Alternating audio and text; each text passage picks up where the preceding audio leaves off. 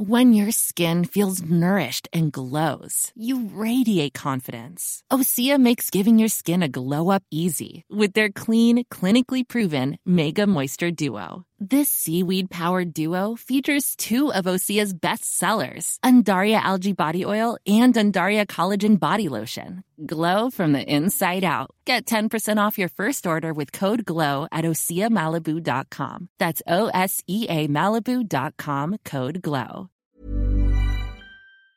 Silence on joue, Erwan Cario, bonjour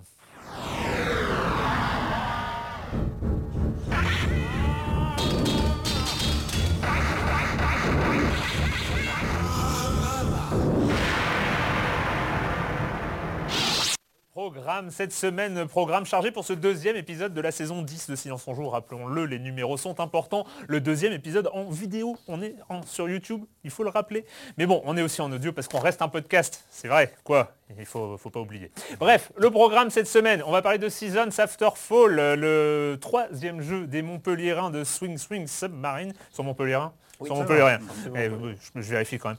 Deus Ex, Mankind Divided, Mother Russia Bleeds, là aussi des Français chez Devolver cette fois-ci.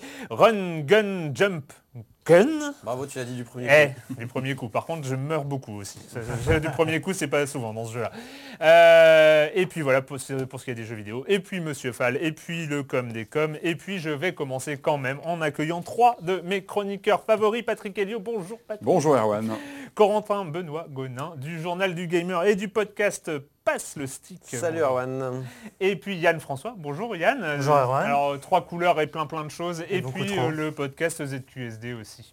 Voilà. Donc euh, pour ceux qui n'étaient pas habitués parce que euh, qui nous découvrent sur nos lives ou euh, sur YouTube, voilà, c'est aussi l'idée dans Silence on joue. Il y a des chroniqueurs qui viennent d'un peu partout, euh, voilà, pour euh, parler, pour partager leur savoir, leur connaissance encyclopédique du jeu vidéo, bien sûr. Hein Je mets la pression un petit peu. Et, euh, et voilà, ben, on va commencer avec toi, avec toi qui Avec toi Corentin, avec toi Corentin, à propos de, de Steam. A- Il y a eu un petite polémique, débat, tout ça. Ouais, on va dire un changement de paradigme pour Steam. euh, Donc, euh, eh oui, oui. en fait, Steam, on va, on va venir à la façon dont Steam a d'imposer, on va dire, ses règles, parce que bon, Steam a quand même, euh, et Valve a une position assez monopolistique sur, euh, on va dire, la plateforme PC, puisque Non, non, à peine. puisque voilà, bon, tout le monde, Le bundle euh, Ouais, mais bon, ils te, ils te vendent des clés Steam, et c'est justement un des soucis. Donc euh, Valve a décidé, euh, puisqu'ils se sont rendus compte euh, sur les reviews. Vous savez, quand vous arrivez sur une page d'un magasin Steam, en bas, vous avez les reviews euh, du dit jeu, euh, avec euh, donc soit des reviews positives, le petit pouce bleu vers le haut, ou alors des reviews négatives, avec le petit pouce euh, rouge vers le bas. Consommateur du coup. Euh, ouais, consommateurs, absolument. du jeu, ouais. Voilà, et des gens qui ont le jeu, qui ont Mm. acheté le jeu ou qui l'ont obtenu d'une manière euh, ou d'une autre. Et euh, en haut de la page Steam, vous avez un petit pourcentage, le, les, euh, Très positif, positif. voilà. Les euh, avis ouais, récents et ouais. les avis global. Et euh, ça, ça apparaît aussi sur la liste des jeux qu'on fait une recherche. Donc c'est quand même quelque chose qui peut influencer euh, l'achat ou le non-achat hein, quand euh, vous regarde recherchez un jeu. toujours avant de prendre un jeu. on regarde- Ah bah, si, tu vois un petit pouce rouge à côté de ton jeu, euh, tu, enfin à côté du jeu que tu veux acheter, tu, tu vas quand même te poser des questions. Et donc euh, Steam s'est rendu compte que euh, sur certains jeux, la proportion de votes positifs venant de clés CD était beaucoup plus forte que les, les reviews positives venant d'achats directement sur la page Steam. Donc qu'est-ce que ça veut dire? Ça veut dire que les gens qui ont reçu un code, d'une manière ou d'une autre, donc soit en achetant le jeu en retail, soit en ayant backé sur Kickstarter, en ayant reçu le- la clé directement du développeur, soit, euh, je sais Journalistes. pas, des journalistes comme nous, on reçoit quasiment que des clés hein, quand il s'agit de tester des jeux sur PC. Ou alors, et c'est certainement de là d'où vient le problème, bah, des développeurs qui, pour monter artificiellement leur, euh, leur euh, taux de pourcentage euh, de, bonnes critiques, vont donner des codes en échange d'un petit avis sympa. Bon, je te donne mon jeu et puis tu me mets, tu dis que tu as adoré. Quoi. Et donc, certains jeux avaient un taux beaucoup, beau- enfin, très important de ces, de ces clés CD avec avis positif. Donc, Steam a dit, bon, bah, puisque c'est comme ça, à partir de maintenant, on va mettre un filtre sur les pages qui sera par défaut mis sur euh, uniquement les reviews venant d'achat direct sur le magasin, donc des gens qui ont forcément dépensé de l'argent pour avoir le jeu. Et euh, concer- concernant les pourcentages qui est en haut et qui disent si, le jeu est bon ou mauvais euh, par rapport aux utilisateurs, ça ne prendra plus du tout en compte les gens qui ont eu leur, leur jeu via une clé Steam. Donc évidemment, Une clé non achetée sur Steam en fait. une Ouais. clé qui n'est pas achetée directement des dans le magasin. physiques, faire des versions boîte avec une clé à Ça l'intérieur par peut exemple. être ça, mais ça, peut être le- Humble Bundle. Ça peut être dès que tu rentres un code dans Steam pour activer un jeu, ça ne rentre plus dans, euh, dans la considération des avis utilisateurs. Donc évidemment, une fois que cette, euh, une fois que cette, euh, on va dire, cette nouvelle mesure a été mise en place par Steam, de nombreux jeux ont baissé par exemple de, 10 points, euh, il y, a eu des- il y a eu des chutes euh, de notes. Voilà, il y a eu des développeurs du coup qui sont arrivés en disant euh, qu'ils n'étaient pas contents de, de voir ce, ce changement. Et qui ont dit, bah oui, mais moi j'ai un problème parce que l'immense majorité des gens qui, euh, qui jouent au jeu et qui apprécient le jeu sont mes backers sur Kickstarter qui ont reçu un code. Donc euh, voilà, vous, empêchez finalement à ces gens de, pouvoir euh, s'exprimer et de conseiller le jeu s'ils ont aimé. D'autres euh, reconnaissent évidemment qu'il y a un vrai problème à ce niveau-là, que certains développeurs ne sont pas honnêtes, qu'ils ils ont des systèmes de manipulation euh, de, de pourcentage comme ça d'avis positifs, mais ils disent comme d'habitude, Valve au lieu de faire un truc chirurgical en cher- avec des algorithmes machin, ils y vont euh, tapis de bombe, ils, euh, ils cassent tout et, et ils voient ce qui se passe. Et c'est un petit peu ce qu'ils avaient fait finalement avec les, euh, je sais pas si vous vous rappelez la polémique des modes payants qui avait été Oui. une, mais c'était une, catastrophe de com. Enfin. Valve a dit à partir de maintenant il y a des modes payants et là tout le monde a râlé mais de, de- de telle force que Valve a fait. Bon finalement on le fait plus et ils ont retiré la mesure. Donc peut-être que là ils ont un peu la même méthode, c'est-à-dire ils, euh, ils, ils tentent une grosse mesure, ils regardent comment ça réagisse, puis après ils modèrent un petit peu leurs propos. Donc euh, c'est peut-être euh, c'est peut-être euh, ce qu'ils veulent faire là aussi. En même temps, en même temps, bon, sans vouloir prendre la, la- la défense forcément de, de Valve, finalement ces reviews, elles servent surtout aux gens qui vont payer pour acheter, avoir par défaut l'avis d'autres personnes qui ont payé euh, au même endroit, parce que voilà, ça ne marche que quand tu es sur Steam. Donc c'est des gens qui ont payé sur Steam.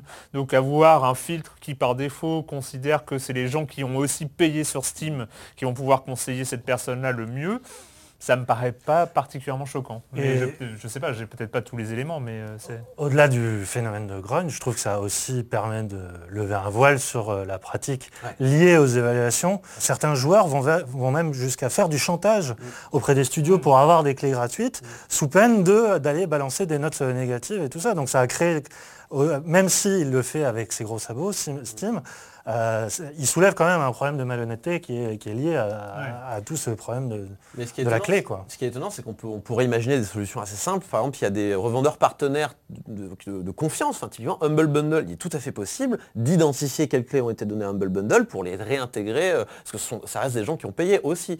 Après, euh, temps, une solution simple pour gérer le problème des avis sur Internet. c'est de supprimer les avis sur Internet. Supprimer Internet. voilà, ouais, eh, eh, pas mal, Et pas le, mal. le- le dernier point, euh, très rapidement, on va dire, euh, qui pourrait euh, enfin, poser des interrogations, c'est évidemment le- le- la place complètement euh, enfin, surpuissante de Steam sur ce marché-là. C'est-à-dire que Steam dicte un petit peu sa loi, et finalement, qu'est-ce qui risque de se passer? Certains développeurs le disent. Ils disent, bah, à partir de maintenant, qu'est-ce que je vais faire? Bah, Je vais encourager tous les gens Allez sur Steam. Allez acheter le jeu sur Steam. ouais. Et euh, de- voilà, donc... Encore euh, moins de sorties boîte peut-être, voilà. complètement après, les boîtes, euh, ça, les, les ouais. versions euh, comme ça. Et ouais. Et du coup, du coup ça, va, ça ne pourra que renforcer la situation de. Steam, en fait. C'est aussi dans l'intérêt C'est peut-être pas pour ça qu'ils l'ont fait, je ne fais pas de procès d'intention absolument pas, et c'est un vrai problème. Mais dans les faits, c'est ce qui risque d'arriver. Les développeurs vont dire, s'il vous plaît, achetez-le sur Steam pour dire que mon jeu est bien. Voilà. Eh ben voilà. Euh, Yann, euh, changement d'époque chez. Blizzard drastique. Il y a un avant et il y aura un après. Je pense qu'il y en a eu, il y a, plus, Il y a eu plusieurs avant et plusieurs après. Et effectivement, cette semaine a été assez éloquente sur euh, la façon dont Blizzard évolue. Parce que euh, d'un côté, tu as l'entreprise euh, tonitruante. Voilà, euh, je ne sais pas combien ils ont de chiffres sur Légion, mais après 11 ans de WoW où ils continuent à faire des millions, Overwatch a très très bien marché. Donc vraiment, c'est une entreprise qui roule. Cette saloperie, Hearthstone, effectivement. cache la vie. Voilà. Mais euh, Faut que j'en parle, faut que j'en parle. Ouais, parle, vas-y, Non, non, livre-toi. mais c'est- Euh, cette année, euh, cette semaine, il y a eu euh, deux annonces que, j'ai retenues. Déjà, la principale, c'est le départ de Chris Manson, donc qui est un- une figure tutélaire vraiment de, de Blizzard. Il était le poste officiel, c'était vice-président de la direction créative, euh, qui, à 42 ans, a décidé de raccrocher les gants. Euh, 22 ans euh, chez Blizzard, il avait bossé dans nulle autre boîte de jeux vidéo. Alors il dit qu'il va s'occuper de sa famille. Je pense qu'il a, euh, enfin, il a de quoi vivre, faire vivre trois générations derrière lui. Au moins. Et c'est quelqu'un d'important parce que lui, il a vraiment commencé hein, tout en bas de l'échelle. En 94, il rentre chez Blizzard. Il commence à faire des illustrations pour les boîtes et notamment la notice de Warcraft.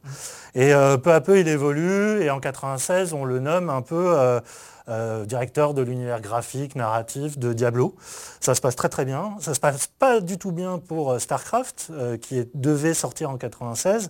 Le jeu est montré à l'E3, il est hué, moqué par la presse. Et là, du coup, Blizzard appelle à rescousse Metzen en disant, écoute, ils veulent pas d'un Warcraft dans l'espace, est-ce que tu peux pas faire un, truc à ta sauce? Et euh, du coup, il a, il a, repensé entièrement euh, le, design graphique, mais aussi le système des trois races. Enfin, il a vraiment inventé euh, l'univers, c'était vraiment un créateur d'univers. Et après, il a continué sur Diablo 2, Warcraft 3, il a beaucoup travaillé sur World of Warcraft. J'avais rencontré à une BlizzCon, effectivement. C'est un, ouais, voilà, c'est un peu la, tête pensance créative, il, est bon en interview. Enfin, il était aussi comédien, doubleur pour ses propres jeux, lui qu'on doit la voix de l'orque Sral et euh, Bastion dans Overwatch aussi. Ah euh, il a même aidé sur le film de Duncan Jones, le film euh, Warcraft. et voilà, c'est quand, même, quand même un départ assez majeur. Un, des piliers de, Blizzard. qui montre que la boîte évolue. Et ça fait écho à une autre news qu'on a eue cette semaine. c'est Rob Pardo qui, lui, était parti en 2014 euh, c'était le principal concepteur de World of Warcraft. Euh, c'était aussi un directeur créatif assez influenceur, on va dire. Euh, et il était parti en 2014. il avait entraîné plein de gens avec lui, le, directeur de Diablo 3, le directeur technique de Battle.net. alors au début, il était question qu'il fasse partenariat avec euh, Unity, avec le moteur. Il voulait développer, euh, se faire un peu l'ambassadeur de ça. Et puis non, finalement, cette semaine, il annonce qu'il a créé donc euh, son nouveau studio avec toutes les personnalités que j'ai citées. Bonfire. Studios, effectivement. alors, c'est studio indé, mais qui part avec un capital de 2 millions de dollars parce qu'il s'est fait aider par Riot Games et un fonds d'investissement. ça, très, on a, très indépendant. On a connu pire, pire départ. Et, il part de Blizzard, il se fait par Riot. tout va bien. Bah, après, euh, il met ça en avant en disant que c'est euh, peut-être le seul euh, studio éditeur qui met avant tout le joueur en avant. c'est vrai que la, com de, Riot n'est pas du mm. tout sur les personnalités. Ou, enfin, c'est vraiment la communauté d'abord. Et je pense que ce patronage-là lui permet, comme il l'exprime, il a un blog, il l'a ouvert là. il, il, dit qu'il a créé ce studio-là pour justement revenir à cette idée de camaraderie, de regrouper les joueurs. C'est pour ça qu'il choisit la, métaphore du feu de camp. Je veux dire, tout joueur de Dark Souls saura que c'est un endroit de réconfort. Et euh, voilà, il veut revenir. Voilà. Pour l'instant, il n'y a pas de jeu. Il n'a il rien annoncé à part ça, qu'il était parti sur ce projet-là. Mais il y a un truc qui m'a intéressé dans son, son, espèce de, discours d'ouverture, euh, c'est qu'il veut faire un, studio sans bureaucratie, comité ou middle management euh, en chemin. à la Steam, quoi, un petit peu. à la Valve, pardon. à la Valve. En tout cas, pas à la Blizzard. Clairement, je pense que c'est euh, à peine déguisé. Donc ça a bien changé. Ça a bien changé. Mais c'est tant mieux, on attend avec... Pour eux, c'est pas... on s'inquiète pas. On s'inquiète ou on s'inquiète pas? Non, puisque les jeux sont bons en même temps. C'est juste, c'est pas la même époque. Patrick, c'est un anniversaire. Euh, oui, un petit reminder qui m'a fait bizarre en voyant la date. Euh, ça m'a fait tout drôle. En fait, euh, ça va faire 20 ans que le premier Tomb Raider est sorti. Le premier Tomb Raider qui avait révolutionné à l'époque le genre action-aventure. Il avait quasiment créé un genre à lui tout seul à l'époque. Hein. On se rappelle qu'on passait des, jeux de plateforme à ce, jeu en 3D qui apportait action, aventure, énigme. Enfin, il y avait tout un, mix de, de, plusieurs jeux, plusieurs genres réunis dans une seule expérience. C'était assez nouveau. Euh, et, donc ça fait 20 ans. Il est sorti, je crois, en novembre 96. Ça va faire novembre, enfin ça va faire 20 ans cette, euh, cette année, là, dans les semaines qui viennent.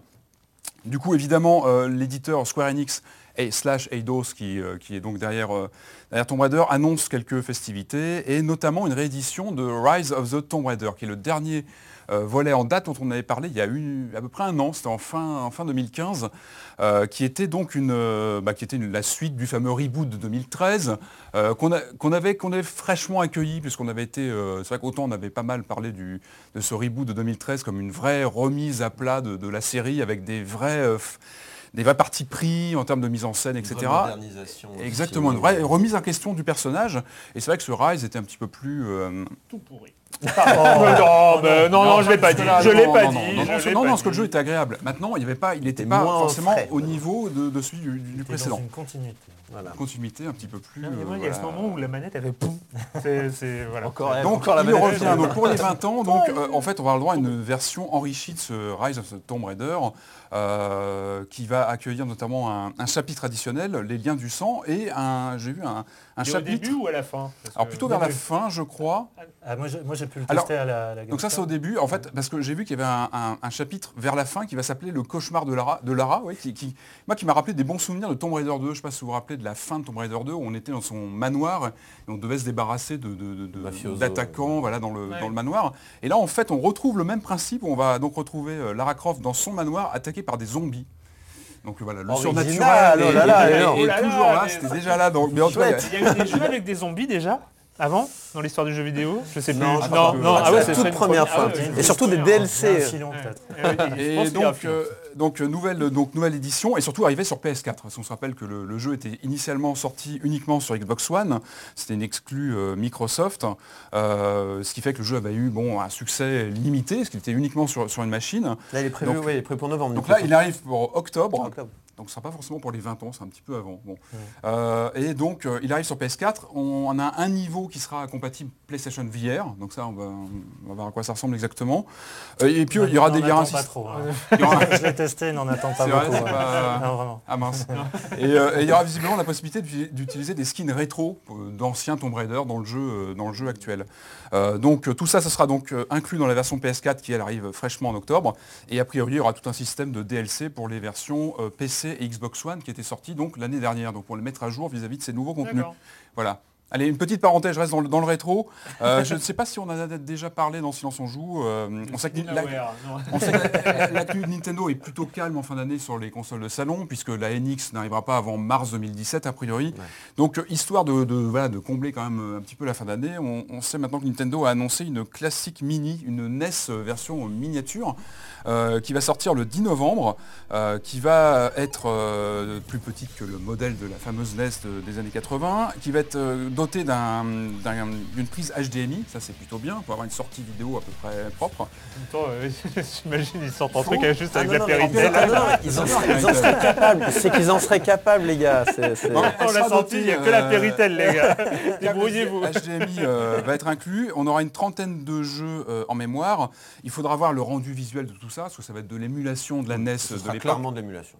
Évidemment, il y aura L'émulation à récupérée sur Internet, en plus, comme Donc, ils ont déjà fait avec la Il faudra voir le rendu visuel à l'écran, peut-être qu'on en reparlera ici même. Et Euh, ça, c'est un vrai intérêt, notamment pour les fans d'émulation, enfin euh, de vieilles consoles aussi. C'est que c'est vrai que le problème des vieilles consoles, à, à moins que tu les modes, tu les modifies, ça bave à l'écran sur les écrans plats. oui, le rendu euh, Péritel. Voilà. euh, Et là, si c'est de, si c'est de l'émulation plus HDMI, ça fera des Ça pixels être très, pro- très ça, il faudra le vérifier. A Et moi, que- ça sera très. Évidemment, ce que je regrette, c'est qu'on n'ait pas de port cartouche. Enfin, la bécane est une réplique, mais elle ne s'ouvre pas, on ne peut pas mettre de cartouche. Ce qui est dommage, parce que c'est vrai que ceux qui ont une qu'ils te, petite vendent à collection côté, ils te vendent à côté une fausse cartouche pour souffler dedans. Ah c'est dommage, ouais, mais c'est dommage. voilà, les gens qui ont une collection de cartouches, ça peut être- Ouais, l'accessoire, franchement l'accessoire. Franchement, Le appelle Big réflexe. Ben ou euh, je sais pas, des gens euh, pour euh, faire la fausse cartouche. Ça, non, C'est bien. Donc ça c'est sort bien. le 10 novembre. Euh, avant de parler d'une œuvre marquante de cette rentrée littéraire, euh, le com des com de la semaine dernière, parce que je vous avais dit, c'est le principe dans Silence on joue, on a le com des com. Euh, alors on va commencer avec Red, Red qui euh, parlait, de, No Man's Sky, qui dit qu'il essuie les plâtres, c'est vrai, mais c'est vrai qu'en termes de chiffres, au moins il fait plaisir, et Red de faire un petit récapitulatif des différents jeux à grande envergure, hein, où il y a un, un- nombre de zéros derrière impressionnant. Et en 1984, donc c'était Elite. Là j'ai été assez étonné parce que Elite, il y avait que, entre guillemets, parce que 2048 planètes, c'était 8 galaxies avec euh, chacune 246 planètes. Euh, moi dans mon esprit, enfin je sais pas, à l'époque j'avais un tel vertige quand j'avais euh, lancé Elite que pour moi il y avait des millions de planètes et Ça, tout ça. ça reste énorme pour. euh, Non mais ça reste énorme bah, pour lié au 1984, format, enfin, au format de l'époque 1984, aussi, un truc de, de dingue. 1988, Captain Blood, dont on a parlé euh, la, la semaine dernière, qui euh, avait 32 768 planètes. En 2000, il y a un jeu qui s'appelle Noctis d'Alessandro Gig- Gignola sur PC, qui est le record du terrain de jeu aléatoire le plus vaste avec 180 000 années-lumière de diamètre. Donc c'est c'est grand. hein. 180 000 années-lumière de diamètre, c'est grand. Ça fait combien à Paris pour acheter un appart comme ça? Mètre carré, ça fait euh, cher. Euh, ensuite, en 2010, Pioneer, qui était un remake de Frontier, donc Elite 2, euh, faite par un fan euh, qui était très grand. Alors, on n'a pas les chiffres là pour le coup. En 2012, dans- là, dans les grands chiffres, il y avait Curiosity. Rappelez-vous, cette espèce de truc de Peter Molineux, euh, qui a- où il y avait 68 milliards de petits cubes à tapoter Ah. par, euh, entre tous les joueurs pour arriver au, au cube final et euh, le, le- le- le- le mec qui appuyait sur le cube final avait une récompense qu'il attend toujours. Euh, Le trailer. Ouais, c'est vrai. Qu'il a partagé, Qu'il a partagé, en plus. immédiatement. Donc ça n'a vraiment Le mec, a gagné, le mec a gagné une interview à Rock Paper Shotgun euh, pour dire à quel point il était déçu, c'est bien. Il Et était, enfin, il était censé euh, participer au développement du fameux Godus là que tout le monde Il devait être le Godus de... Et euh, donc évidemment, No Man's Sky avec 18 trillions remarques de raid, il est peut-être temps d'arrêter de se concentrer sur les chiffres et les algorithmes et de retourner un peu à l'école du gameplay. C'est vrai que c'est ce qui manquait peut-être un peu après. Et puis donc Red de poser aussi quelques questions un peu fourbes à la fin de son poste, hein, genre est-ce qu'on oublie définitivement le sujet de la 300e de Silence on joue? Bah oui, parce que la 300e de Silence on joue, c'était l'année dernière. Là, euh, j'ai les calculs, euh, cet, cet épisode, ça doit être la 312e ou quelque chose dans le genre. On avait promis un enregistrement public qui n'a pas eu lieu, donc euh, on fera peut-être la 300e, euh, un de ces quatre. Ce serait bien d'avoir un enregistrement public quand même cette année. Peut-être pour les- On fera peut-être la 300e en fait. Pour les 10 ans qui devraient arriver. Bah, les Ça- 10 ans, ils arrivent à la saison prochaine, c'est au début de la 11e saison. On coup, va y avoir... la 300e en retard plus les 10 ans, tu vois. Ouais, euh, oh, on peut le faire deux fois. Et enfin, le multi, le multiplateforme, euh, c'est top, mais euh, peut-être faudrait-il rappeler le lien du forum pour que la communauté qui s'agrandit, et c'est super chouette, ne se disperse pas trop. C'est vrai que maintenant, on a des commentaires, donc dans, dans- Silence on joue, on a des commentaires chez nos amis de No Life, parce qu'ils ont des forums très actifs, on a des commentaires sous les vidéos sur YouTube, c'est un petit peu le bordel. Donc c'est vrai que, par exemple, pour le Comme des Comme, moi je vais sur euh, le- les forums officiels de Silence on joue, qui sont trouvables à écran .fr, écran au pluriel.fr, slash forum au pluriel, et vous arrivez pile poil sur Silence on joue, les forums officiels. Voilà. Et bref, euh, un autre internaute avec, avec un pseudo imprononçable, ça n'arrive jamais, je comprends pas, euh, qui s'appelle Soyfren, qui dit, euh, et c'était pas le seul et ça m'a fait beaucoup rire, mais je, je voulais lire quand même. J'ai commencé par regarder la version vidéo de ce Silence on joue, et merde, vous n'avez pas les mêmes têtes que celles que mon esprit s'était fait avec vos voix. Et ça a été un problème pour plein. C'est pas la seule fois. Euh, hein, c'était trop perturbant, du coup j'ai arrêté. J'ai continué ce matin dans la voiture avec la version audio, mais c'était trop tard. Vous m'avez volé mon Patrick Helio, mon Joël Métro, mon Franz Durupt. Et euh, voilà, Silence on, joue, Silence on joue est mort, vive Silence on joue. C'est donc bien une saison 1 qui commence. C'est assez rigolo. Au moins on m'a aussi dit que ma tête n'allait pas du tout avec ma voix. Silence on Donc, joue euh, can't be Ouais, unseen. c'est ça, c'est- exactement. Euh, donc je rappelle, hein, euh, écran.fr slash forum si vous voulez faire un petit tour sur les forums de Silence on joue. Et avant de commencer, avant de commencer, bah oui, parce qu'on a, oh, on a commencé depuis longtemps, dis donc, cette émission. Mais bon, il fallait absolument parler de ça.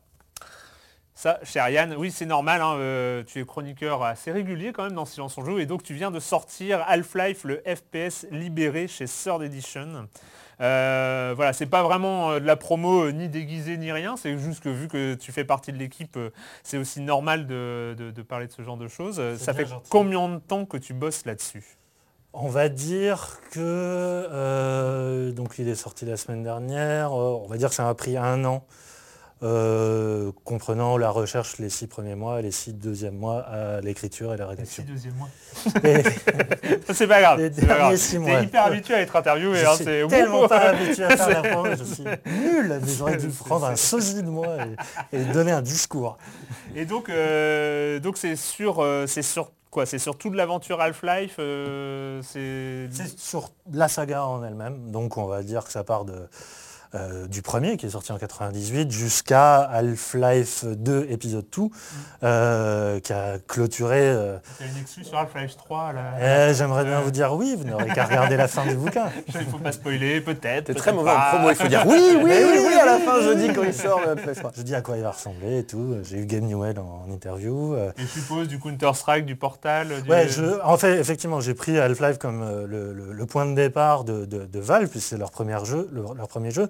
Mais surtout, euh, euh, Half-Life est un peu un ambassadeur aussi d'une philosophie de développement Mm. qui a mené à la création, euh, évidemment, de Steam et de, de cet empire du jeu vidéo Oui, PC. Parce que Steam, c'est Half-Life 2 en fait, qui, est- qui Exactement. amène Steam. hein, c'est- vraiment l'arme qu'ils ont mis Mm. en avant. euh, Et euh, voilà, donc je, je retrace un peu la, la- la- la naissance de tout ça, le processus créatif.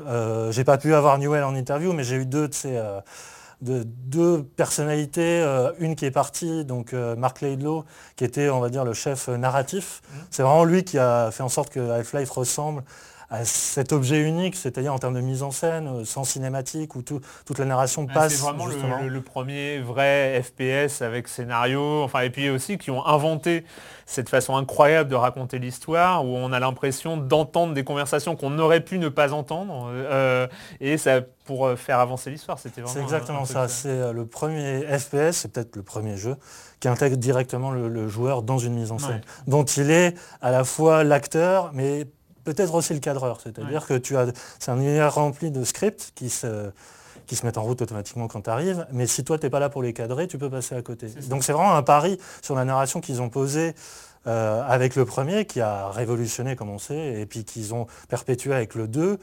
Euh, je, je parle aussi de l'univers, parce que des fois on oublie un peu, même si le scénario de Half-Life en soi peut tenir sur une page, la force du jeu vient du fait que l'expérience fait que tu te racontes ta propre histoire. Et en dernière partie, j'aborde bah, en quoi ce jeu est unique en termes d'expérience de jeu, donc tout ce qui est mécanique, euh, les influences autour, qu'il a pu avoir mais qu'il a reçu au- aussi, même s'il ne le dit pas euh, frontalement.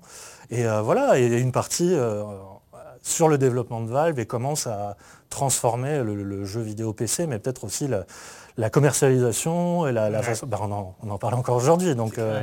Donc euh, c'est une nouvelle sortie euh, donc chez Third qu'on avait reçue il y a quelques temps déjà dans, dans Silence on joue et qui maison d'édition aux côtés de Pix Love, c'est un peu les deux maisons d'édition de bouquins de jeux vidéo aujourd'hui en France qui font un Kickstarter en ce moment même pour traduire leur traduire certains de leurs livres euh, En en anglais, anglais, euh, qui, qui marche bien, enfin qui est pas Ah encore. ouais, ouais, ils ont euh, bien ouais. il reste crois, Et deux semaines. Voilà, donc euh, et donc ça, ça vient de sortir Half-Life, le FPS libéré. Vous pouvez l'acheter de- notamment sur le site de sur le site et puis dans les, les librairies. dans les très bonnes librairies, dans les bonnes librairies, dans toutes les bonnes librairies. C'est ça comme ça.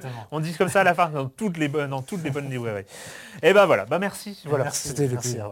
Euh, mais on va commencer avec, après vachement de temps. Euh, le programme en termes de jeux vidéo et on va commencer avec Seasons After Fall.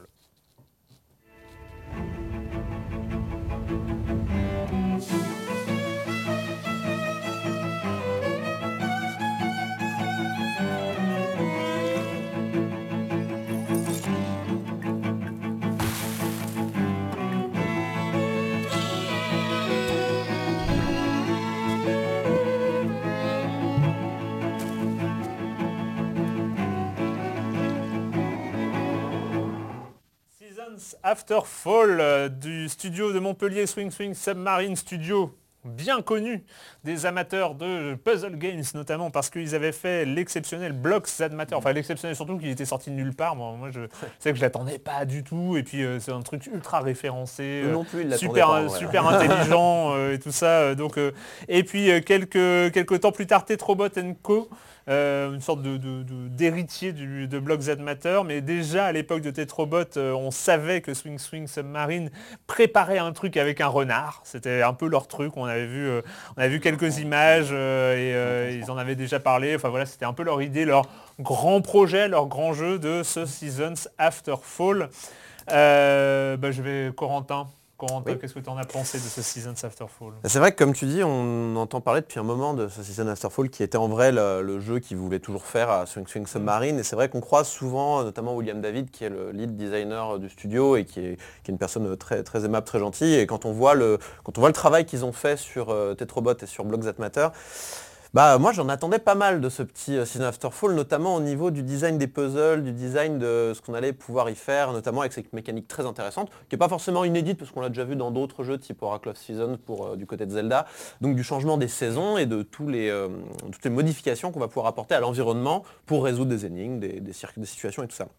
Donc, on contrôle ce petit renard en effet. En vrai, on contrôle un esprit qui contrôle ce renard. Graine, Une graine. qui contrôle le renard. Voilà, euh, donc c'est une, euh, voilà, on- on- au final on contrôle le renard qui, euh, qui va petit à petit acquérir le pouvoir des saisons en visitant différents sanctuaires au sein de cette forêt un peu magique qui est habitée par les esprits et les, Ouais. on va dire des animaux totems qui représentent chacune des saisons. Donc on va aller les visiter, ils vont nous filer une, ils vont nous filer une saison, puis ensuite on va visiter l'autre et une saison et tout ça. Dans une, dans une, dans un, dans une forêt qui finalement peut se résumer en un gigantesque X, hein, comme ça, avec euh, une saison à chaque branche du X.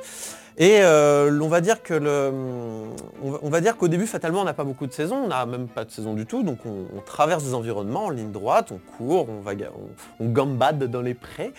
Euh, et, euh, et en fait, le- le- on va dire que tout le début du jeu va être axé finalement sur un, un aller et un retour plus difficile, puisqu'en fait, tous les, va- le backtracking va être plus compliqué quand il va s'agir de, de repasser à l'envers tous les obstacles qu'on a passés qui étaient faciles, donc typiquement des, des précipices qu'on peut passer d'un côté mais qui sont difficiles à revenir de l'autre.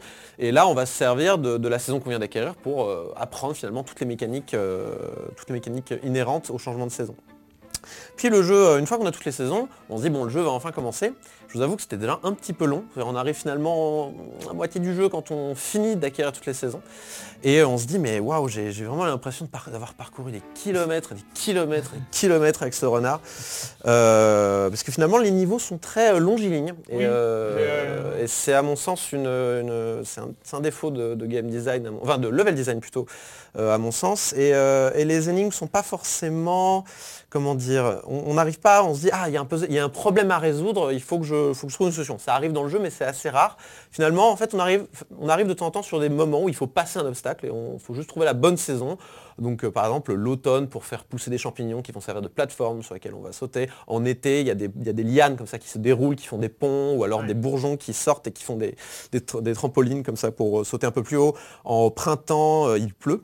Et donc ça va notamment, il y a des plantes qui vont absorber l'eau, qui, qui vont relâcher, qui voilà, il y, a, il y a tout un système avec de l'eau qui monte et qui descend, qui se joue au printemps. Et vous avez l'été où grosso modo, euh, non l'automne pardon, l'automne où il y a du beaucoup de vent principalement. Euh, ah non, j'ai déjà dit l'automne. L'hiver, où il y a la neige et l'eau gèle évidemment, ça sert- on peut marcher sur l'eau. Euh, et au final, on n'a on jamais vraiment d'énigme dans le jeu qui, qui nous fait, euh, qui nous fait vraiment réfléchir. Il y en a, il y a quand même, il y en a quand même deux ou trois, des, des grandes énigmes, je ne vais pas du tout les, les révéler ici, mais, euh, mais je trouve qu'elles sont un peu trop rares pour que ce puzzle platformer soit vraiment intéressant dans ce qu'il dans ce qu'il a voulu faire Ouais. Outre l'aspect graphique et euh, sonore qui est franchement assez impeccable, enfin, moi j'ai pas grand chose à dire à ce niveau-là, par quelques petits bugs techniques qui sont inhérents à Unity, mais ça c'est normal, c'est Unity, euh, il y a des bugs. mais euh, voilà, c'est du spin painting, comme on peut le voir, bah, c'est bien, on est, allé- on est allé, il y a- y l'image maintenant donc on peut le voir, mais du coup voilà, c'est du spin Il faut pas le painting. Il faut pas le faire, c'est très il très faut pas mal. le faire. On reste un faire podcast. taper, faire taper ça.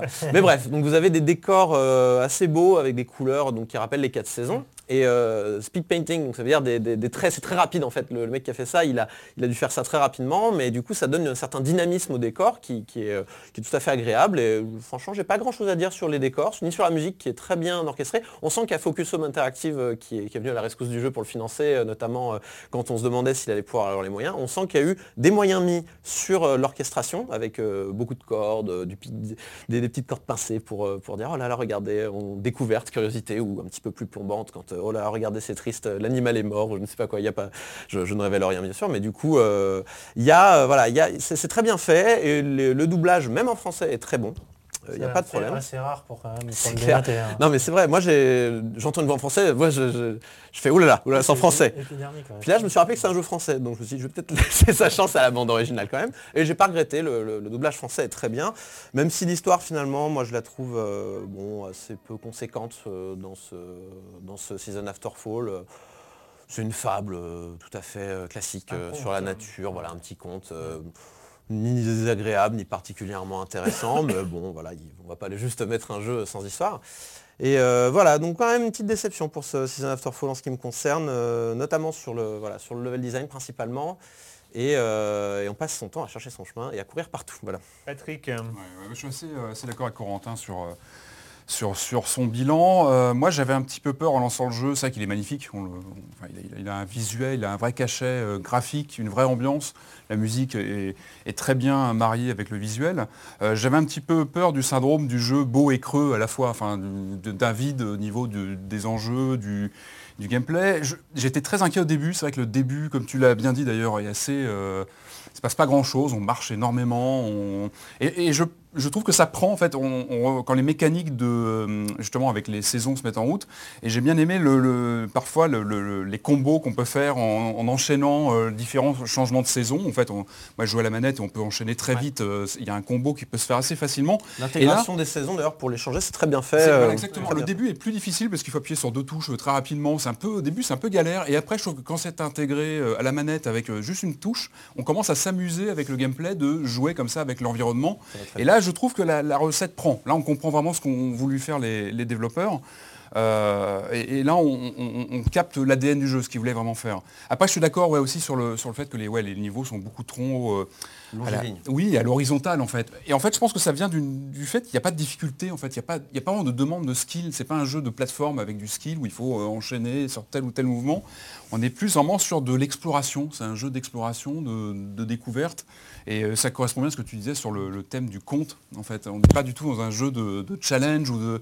On est vraiment dans de l'exploration et euh, avec pas mal oui, d'allers-retours au début qui sont. Il faut, il faut Énormément, s'accrocher au début. C'est Même à la fin, hein, même à la fin, on nous demande de revisiter de des ça. lieux. Ça, c'est le syndrome du c'est que Metroidvania, ça. un petit peu Que du C'est euh, que ça. qui fait que voilà, on est pas mal sur du, euh, sur du déplacement C'est comme vrai ça, que même horizontal. si on a finalement quatre versions de chaque décor, euh, mais il y a quand même cette impression un peu pesante de, euh, de revenir tout le temps au même, en- aux mêmes endroits. euh, C'est c'est un peu, ouais, c'est Ouais. un jeu qui est un peu prisonnier euh, de sa, je trouve son découpage euh, parce qu'il est quand même scindé en deux parties majeures pour moi. La première où effectivement tu es dans la découverte des pouvoirs, euh, la découverte de l'esthétique et tout ça, et moi je trouve ça formidable. Vraiment pendant les deux premières heures, euh, tout concorde bien, tout s'emboîte bien. T'es dedans, moi j'étais pris dedans, dans une espèce de souffle un peu comme ça romanesque, gentillet et tout ça. Et arrive la seconde où effectivement on te demande de revisiter chaque partie en utilisant le combo de pouvoir qui dans l'idée est très bien, parce que c'est du Metroidvania, euh, tout ce qu'il y a de plus classique. Sauf que, euh, comme enfin, ce que j'ai envie de dire, c'est qu'il n'y a rien qui ressemble plus à un arbre qu'un autre arbre. Et au bout d'un moment, le jeu a des manques un peu incompréhensibles, c'est-à-dire qu'il n'a pas de minimap, il n'a pas de voyage rapide.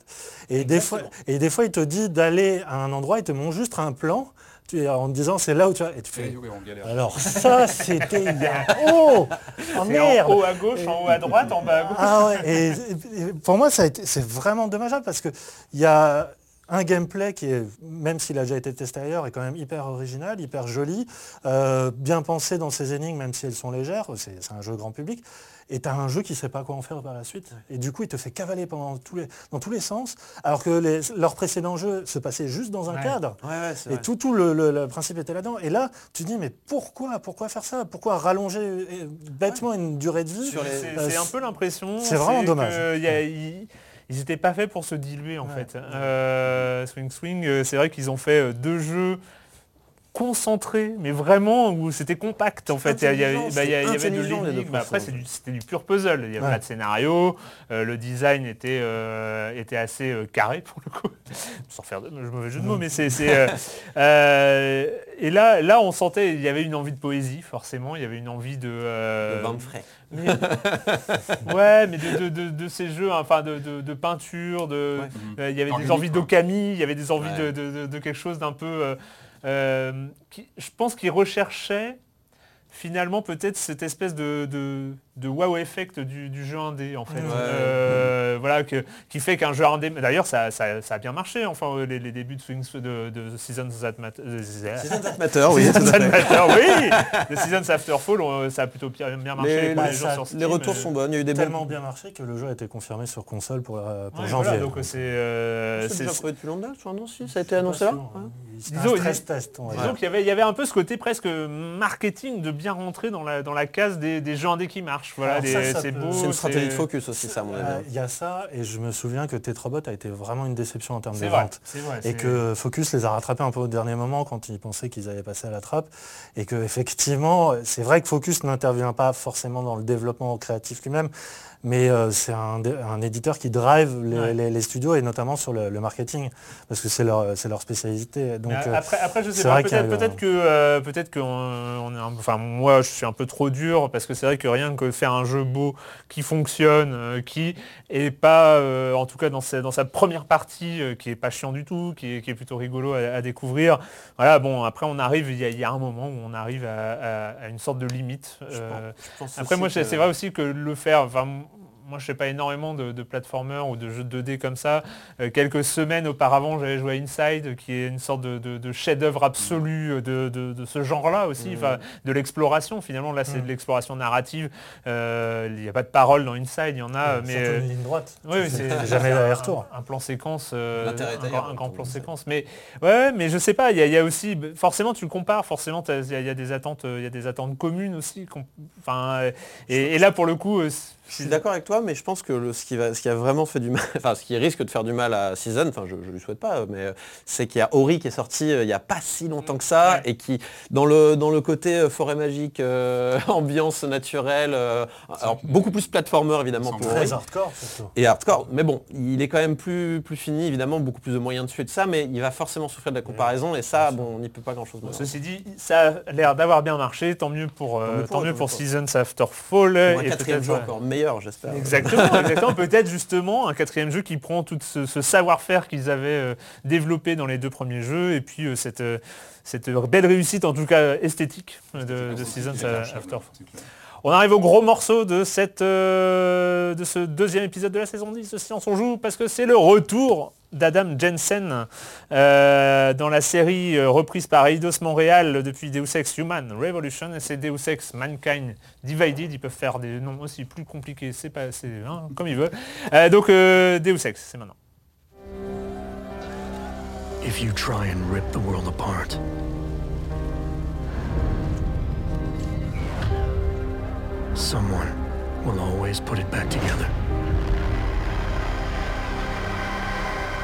You can kill dreams. You can kill innocence. You can kill freedom. But you can't kill progress.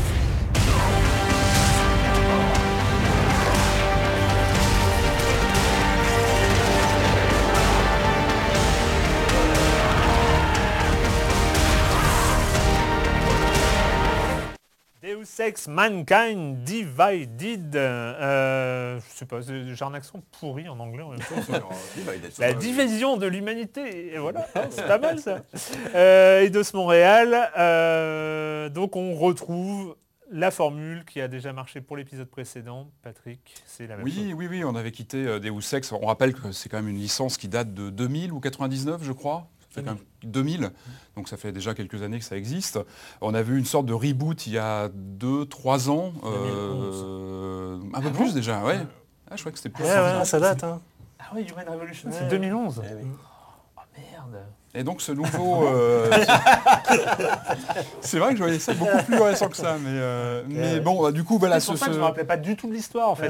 Et c'est pour ça que l'intro de 13 minutes euh, au début du jeu nous permet de nous replonger dans le... On a en fait une cinématique de- de- de- d'à peu près un quart d'heure qui nous ramène un petit peu, qui nous rappelle les événements de l'univers de Deus qui est, C'est un problème hein, cette cinématique. qui est hein, chargé. quand Écoute, Ah, c'est moins un cinématique qu'un montage de ça plusieurs fait un montage de, cinématiques. oui, de cinématiques. Ouais, mais franchement, de- moi je me suis demandé mais comment j'ai fait pour jouer à ce truc c'est tout moisi.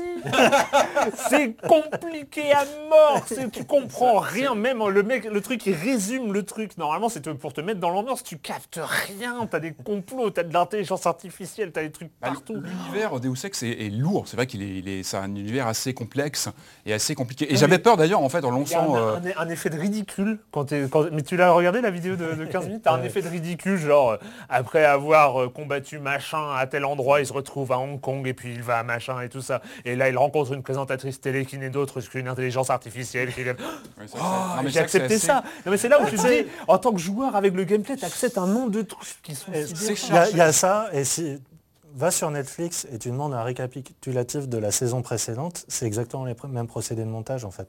C'est que sur une, tota- une durée totale de, je sais pas, c'était 20 heures, 30 heures euh, le premier Deus facile, Ex, ouais. tout ce- finalement ça passe parce que tu, ton expérience de jeu Ouais. elle passe par plein de... Mais c'est vrai que résumé, ça, fait, Ça- ça donne un très mauvais scénario DSF. hein. Et C'est dommage parce que euh, l'idée est bonne. Souvent, on lance une suite, on n'a même pas de récap de ce qui s'est passé avant. On débarque dans un univers dont, tu vois, cinq ans après, on ne se rappelle pas forcément de tout. Donc l'idée est bonne. Bon, après, ça sera peut-être ouais. gagné à être plus court et à être plus concentré. J'ai même hésité à lancer le jeu après. euh, Oh alors- non Je pas revivre ça. Et c'est vrai que moi j'avais un petit peu peur, c'est vrai que moi j'avais eu une expérience un peu, un peu mitigée sur le précédent. Je me rappelle que l'idée était bonne de redonner un coup de fouet à Deus Ex, qui est un univers passionnant dans, ses idées, dans ses notions de, transhumanisme et de toutes les questions qu'il pose. Moi, j'avais eu des vrais problèmes sur le précédent, avec notamment les boss, les, séquences de boss qui étaient pour moi hors sujet total. Ça m'avait vraiment frustré dans mon expérience de jeu. Et donc, j'ai un peu lancé celui-là avec euh, un petit peu d'inquiétude sur ce que ça allait donner. Et, euh, et non, en fait. En fait, moi, le jeu, il m'a il m'a pris direct. Je trouve qu'il il est, il nous, justement, on va passer cette cinématique un petit peu longue, mais bon, qui nous remet malgré tout dans, Qui est dans complètement optionnel. hein. Ouais, qui est un acte volontaire, Bien hein, sûr, on on, regarde. on choisit de rester devant ou pas. Et, euh, mais bon, on la regarde. Et en fait, moi, j'ai été complètement balancé dans le jeu. Je trouve qu'on retrouve euh, vraiment l'ADN de Deus Ex. Qu'est-ce que c'est l'ADN de Deus Ex? Bah, c'est ce jeu qui a cette faculté quand même assez singulière, je trouve, de, de présenter une vraie fusion des genres, une fusion du, du jeu de rôle, du jeu du FPS, euh, du- de la gestion aussi de toutes nos, nos- nos- nos- nos facultés, etc. Et ça marche vraiment bien. Je trouve qu'on est vraiment balancé dans, dans- dans- dans l'aventure. C'est à la fois un jeu d'aventure, un FPS. Tout ça se marie très bien. Et on, on est balancé dans ce, dans, dans ce jeu qui a, comme on le disait, un background très riche, très, très, euh, très épais, avec beaucoup de, beaucoup de niveaux d'information, etc. Mais moi, j'ai trouvé qu'on était vraiment, que ça fonctionnait bien. On a intégré, on a pas mal de choses, on peut lire pas mal de documents dans le jeu ou pas. Fait- en fait, on décide vraiment de la façon dont on va le jouer. Ce jeu, il s'adapte à la façon dont on décide de le faire. Est-ce qu'on va aller plutôt vers un jeu d'action? Est-ce qu'on va miser plus sur justement la gestion de ses facultés, etc. Et euh, on a vraiment cette sensation, et pour moi c'est ça, c'est vraiment ça le Deus Ex depuis 2000 donc, c'est cette faculté, cette sensation qu'on est en train d'écrire nous-mêmes notre scénario en fait en jouant. Et c'est vraiment ce que j'ai ressenti, manette en main, euh, sur cet épisode, c'était la sensation de bah, c'est moi qui décide. Il se passe des choses autour de moi, je suis dans un univers qui a été créé pour m'accueillir, mais c'est moi qui se commande, je décide d'en faire ce que je veux. Euh, on me donne une mission, c'est moi qui décide vraiment si je vais aller discuter avec les personnages ou pas, ou y aller de façon beaucoup plus euh, euh, bourrine. Euh, et puis, y moi, je trouve qu'il y, a une- écriture intéressante, même dans les, dans les quêtes annexes. Moi, je me suis perdu pendant plusieurs heures sur des, des quêtes annexes qui étaient donc en marge, qui n'étaient pas obligatoires. Mais j'étais vraiment bluffé ouais, de la qualité de, de l'écriture de ces quêtes, de- du côté cohérent avec le reste de, l'aventure globale.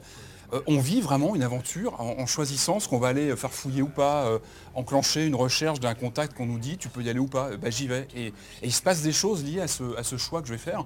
Et on a vraiment dans ce jeu-là, la sensation que les choix qu'on va faire ont un impact sur l'univers. On sent que c'est concret dans, dans ce qu'on va vivre.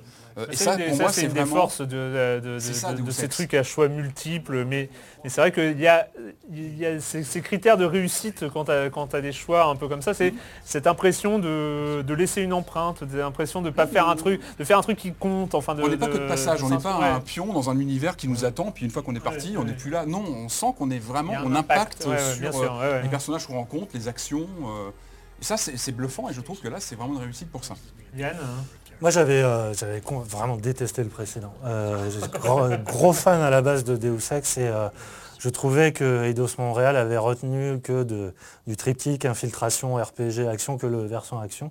C'était joli, hein, je veux dire, la DA était, était très plaisante, un peu trop black and gold uniformisé, mais j'ai- j'attends, mais vraiment, j'appréhendais énormément celui-là. Ouais. Vraiment, je me disais, non, mais ça appartient au passé, quoi. Enfin, euh, on peut plus faire de jeux comme ça, d'autant plus que, tu vois, toute l'école Harvey Smith et tout ça est passé chez Arkane, il y a eu Dishonored, euh, en termes d'infiltration, qui a quand même donné des leçons à tout le monde. Il y a eu le dernier Metal Gear, qui a aussi donné pas mal de leçons en termes d'infiltration. Et celui-là, euh, bon, je l'ai commencé, bon, j'avoue, j'ai mis quelques heures quand même à rentrer dedans, parce que je trouve que le, l'infiltration et tout ça, le- tout ce qui est euh, gestion des couverts est d'une rigidité qui, qui, qui, en fait, il faut l'apprivoiser. C'est, c'est un système, c'est, au début, tu butes si, tu t'es un peu habitué à la fluidité des autres jeux. Et une fois seulement que tu te coules dans ce système-là, effectivement, eh ben, je dois avouer que j'étais complètement bluffé par le jeu.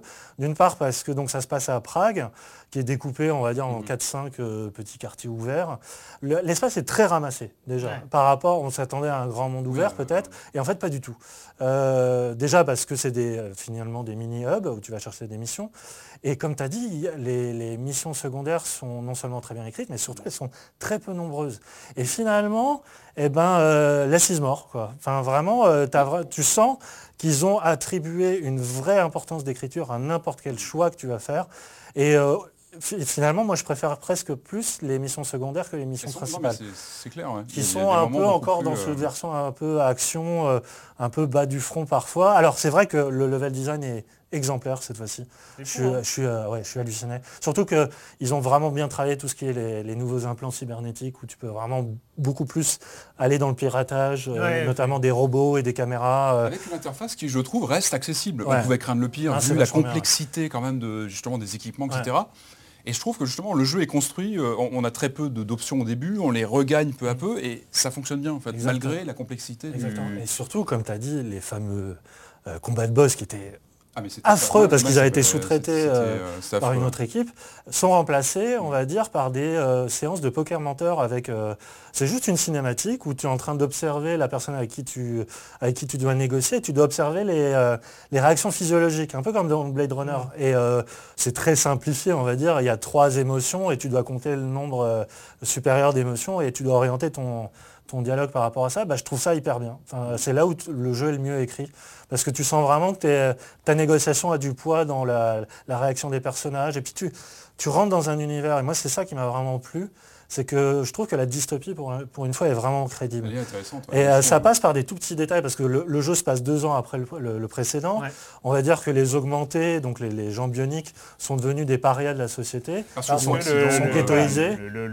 L'aventure précédente euh, finit par une sorte d'attentat global contre euh, qui rend fou Mm. tous les augmentés Tous les euh, gens qui, se mettent, euh, euh, voilà, qui se des mettent à buter euh, tout ce qu'il y a autour d'eux.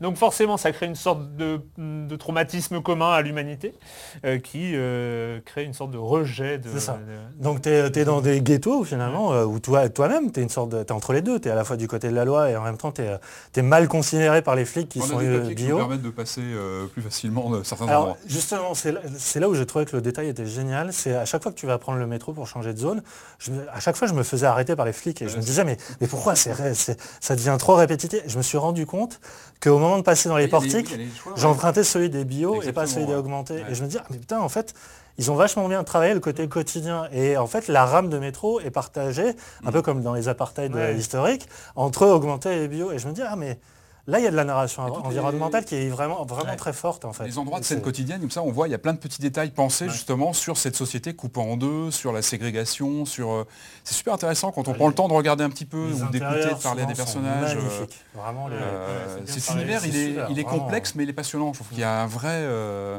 Moi, le truc qui m'a dérouté un petit peu dans ce... Bon, d'une part, le, le- le scénario, parce que j'ai quand même un gros problème avec, avec, euh, avec la, la théorie du complot généralisé du Deus Ex, euh, où les méchants s'appellent les Illuminati quand même. Enfin, voilà, on attend les reptiliens, bonjour. Euh, c'est ça, je sais pas, il y, a un truc, euh, il y a un truc qui a du mal à passer quand même.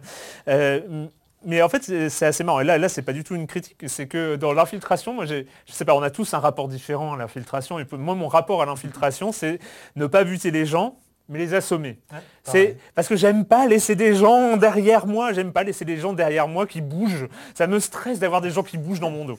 Et donc, euh, j'avais... Non mais c'est vrai, enfin voilà. Dans Metal Gear, je le les fultonnais hein. tous, moi. Je voulais plus les voir. Ouais, mais tu les assommes, tu les caches, voilà, mais au moins derrière toi, il n'y a personne, euh, voilà, tu es tranquille et tout. Et en fait, dans Deus Ex, il faut pas. Enfin, si, si tu commences à faire ça, tu, tu te perds complètement. Et c'est de la vraie infiltration. D'ailleurs, j'ai appris au bout de quelques ratages quand même assez épiques où j'ai essayé d'assommer tout le monde. Sauf qu'il y avait beaucoup de monde, donc ça met quand même beaucoup de temps. Et, en fait, là où tu te rends compte, ouais, non mais en fait, je peux passer à côté juste. Et en fait, tu as une sorte de nouveau rapport à l'infiltration où tu passes à côté des méchants sans les assommer ou sans les neutraliser. Et en fait, et du coup, ça donne un rapport comme ça au, un rapport à l'infiltration. En fait, tu te caches, vraiment. C'est, euh, t'es, t'es plus là euh, sur une fausse élimination, euh, comme moi j'avais l'habitude de faire sur les Splinter Cell, sur les, sur les trucs comme ça. Là, tu te caches, tu passes dans les couloirs, tu les regardes parler, machin, et puis euh, hop, tu te fais pas voir. T'en assommes un quand il est juste devant la porte, et puis et ça suffit en fait. Et du coup, moi, c'est un nouveau rapport. Et alors, au niveau, voilà, autant j'ai du mal avec le, le- avec l'univers narratif global de, de Deus Ex, mais euh, au niveau gameplay, level design, c'est absolument Même formidable. au niveau scénario, je trouve que celui-ci est plus engageant que le précédent. Ouais. Moi, je, suis là- je trouve aussi que le, pas que le premier, enfin donc celui Jensen de- est plus intéressant. voilà le perso, exactement, même les événements. aussi. Et puis parce qu'on est dans une situation de crise tout de suite. Enfin, c'est vrai que vu les événements qui se sont passés euh, dans le précédent, postulat de base d'apartheid, en fait, je pense. que- c'est ça qui Oui, tout de suite sûr. pose en plein un univers assez tendu et, euh, et donne des enjeux beaucoup Deuxième plus. épisode de la saison de Silence on joue, on est déjà mais pas du tout dans les temps. Mais c'est pas grave, prenons notre temps. Et euh, donc ça, Deus Ex, ah, Deus Ex, Deus Ex, Mankind Divided, c'est sur euh, PC, PS4, Xbox One, c'est une cinquantaine d'euros. Et j'avais pas donné le, le- le prix de Seasons After Fall, 15 qui était à 15 euros, oui. Euh, bah, c'est le moment d'accueillir Monsieur Fall, Monsieur Fall de TrickTrack.net et sa formidable, formidable chronique jeu de société. Bonjour, Monsieur Fall. Bonjour mon cher Erwan. Chut. Cette semaine, je vous propose un jeu avec des zombies à l'intérieur. Et vous savez à quel point les zombies sont sensibles au bruit. En même temps, parler pendant toute la chronique avec ce volume sonore, c'est un peu pénible. Donc, je vais reprendre un volume sonore standard. Cette semaine, je vous propose de jouer à Hit the Road, un jeu signé Martin Wallace, un jeu édité par les Space Cowboys. C'est un jeu pour 2 à 4 joueurs à partir de 10-12 ans pour des parties qui vont durer une trentaine de minutes. Les spécialistes savent que Martin Wallace est plutôt un auteur de jeux de gestion costaud qui fait mal à la tête. Et avec Hit the Road, pas du tout. Il a changé de créneau. C'est un jeu simple, facile, fun avec des brouettes de dés à l'intérieur. Le propos est simple. Vous êtes une petite équipe d'aventuriers vous allez devoir traverser des tas de régions et de zones dans lesquelles il y a des zombies qui ne pensent qu'à vous becter. L'idée, c'est d'arriver avec le maximum de survivants à la fin de la partie en marquant des points. Et pour ce faire, on va étaler devant des joueurs des cartes qui représentent des chemins. Avant de choisir votre chemin, il y a un petit système d'enchères pour savoir qui va choisir en premier. Évidemment, euh, c'est intéressant d'être le premier puisque vous allez choisir le chemin qui vous semble le plus facile ou le plus intéressant pour vous, puisqu'il y a des stratégies qui mettent en place pour marquer un certain nombre de points. Ensuite, une fois que vous avez fait ça, vous allez avancer sur les cartes et résoudre ce qui est écrit dessus. Vous allez avoir des combats, jeter des tonnes de dés pour tuer des tonnes de zombies. Enfin bref, de la gestion, de la prise de risque. Parfois, vous allez essayer de gérer au mieux que vous pouvez avec les ressources que vous avez dans vous. Des fois, ça vous semble perdu, puis vous, vous foncez la tête la première pour essayer de vous en sortir. Enfin bref, ça fonctionne, c'est fun, c'est rapide, on prend plaisir, on, est, tendu, oui, on est tendu parce que les zombies, on croit à un moment donné qu'on est très fort, on a les dés qui sont avec soi, puis ça se retourne, on perd les hommes les uns après les autres, et puis on peut gagner avec un seul bonhomme. Enfin bref, c'est absolument excellent, on n'a qu'une envie, c'est en refaire une autre derrière. Alors le truc génial avec ce petit jeu, c'est que tout le design est absolument excellentissime. Ils ont pris le parti de faire comme si c'était une petite famille qui partait en vadrouille et qui avait composé un jeu avec des éléments trouvés à droite à gauche. Donc, vous voyez la petite boîte, tout est marqué à l'intérieur au, stylo bis, c'est rayé. On a des jetons de bouteilles, de bouchons de bouteilles à l'intérieur. Enfin, c'est assez excellent. Ça coûte moins de 35 euros dans toutes les bonnes boutiques. Je vous rappelle le nom du jeu, It's the Road de Martin Wallace. C'est édité par les Space Cowboys. C'est pour 2 à 4 joueurs à partir de, allez, 10, 12 ans. C'est des parties de 30 minutes. Et moi, mon cher Awan, je vous dis à la semaine prochaine. À la semaine prochaine, Monsieur Fall, Monsieur Fall de TrickTrack.net et TrickTrack.tv. Euh, je, je ne dirai jamais assez comment ces sites sont absolument extraordinaires. Euh, c'est l'heure de parler d'un autre jeu français, un autre jeu indé français. Le studio s'appelle Le Cartel. Ils sont édités par le célèbre éditeur de jeux indé. Ça, c'est pas un antinomique, mais bon, bref. Euh, Devolver Digital. euh, ça s'appelle Mother Russia Blitz. Ты думаешь, что справишься без меня? Ты не сможешь. Я тебе нужен. Бери меня.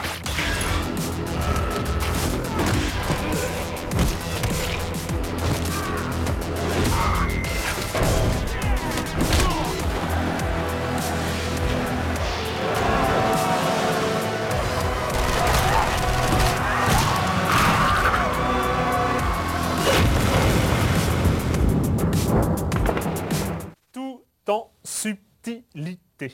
Mother Russia Blitz euh, dans une sorte de Russie alternative des années 80, je crois. 86, Euh, 86, ah, oui, c'est dans le scénario. voilà, voilà, voilà. euh, Sergei, Sergei, Yvon, Natacha et Boris, euh, des petits personnages absolument romanesques et, euh, et délicats, hein, voilà, tout dans la délicatesse avec euh, ce sorte de petite piqûre de remise en forme, hein, de un liquide Piqûre. vert, euh, voilà, ouais, c'est. Hein une drogue. oui, bah oui, oui, oui, voilà, c'est ça. Euh, Mother Russia Blitz, donc qui est sorti, euh, bah, qui est sorti ce mois-ci Mm. euh, sur PC, qui va arriver aussi bientôt sur PlayStation 4. Alors, qui va commencer? Tiens, je te... hein, Oui, Mother si tu veux. Oui, Bien vas-y, vas-y, vas-y. Euh, donc c'est un jeu ouais, que J'attendais pas mal euh, parce que, euh, bah, effectivement, déjà, il y a le côté chauvin. Euh, c'est le premier. Euh, non, du, du studio, pardon. C'est du blague. J'aurais pu, du j'aurais pu. tout à fait. Euh, c'est le studio Le Cartel qui signe son premier, euh, Ouais. premier jeu. En plus, il y a Devolver qui est derrière. Les, tout ce qui était promotion autour des, des images, ce pixel un peu baveux, la, la régénérescence donc du, du beat'em all à l'ancienne, quoi, le brawler. Rage, Voilà, Double Dragon, tout ça. Enfin, vraiment, c'était un- une curiosité, qu'on- en plus que elle avait été annoncée il y a, il y a près d'un an et demi. Et là, ça y est, ils sont arrivés enfin au bout. Et donc, euh, voilà, on est, on est dans un pur jeu de, de- à la fois qui se veut hommage et en même temps pastiche et en même temps revisite des codes de, euh, de tout ce qui est euh, ce beat'em all à l'ancienne, donc avec aussi ses contraintes. C'est-à-dire qu'on peut incarner un des quatre personnages, là, donc, qui sont des petites frappes qui vivent de, de combats clandestins et qui deviennent les... euh, ils sont capturés par les autorités, ils deviennent euh, des cobayes d'une expérience, on leur injecte une drogue euh, qui est à la fois hallu- hallucinogène mais qui leur donne des, pouvoirs surhumains. Et c'est important de dire ça parce que le, le- le jeu se distingue là-dessus, c'est-à-dire qu'à la fois c'est un, un beat'em classique, c'est-à-dire tu as coup moyen, coup fort, euh, projection, euh, euh, tu peux attaquer les ennemis à terre pour les, les asso- les- les finir. Euh, tu peux utiliser des armes, tout ce qui te passe par la main, ça va de la batte au euh, rouleau de PQ, à un moment, dans vrai, une prison. Il n'y a pas de garde hein, euh, jeu. Ah, il y a une garde Si, bah, Je- je- dans la prison, oui. Et même les ennemis peuvent se battre entre eux parce que tu affrontes soit des junkies, soit des... euh, Une- un bouton de garde. Ah non, oui Non, tu as une, euh, un dash. euh, Ah oui, t'as un dash. ouais, Tu peux pas te protéger, effectivement.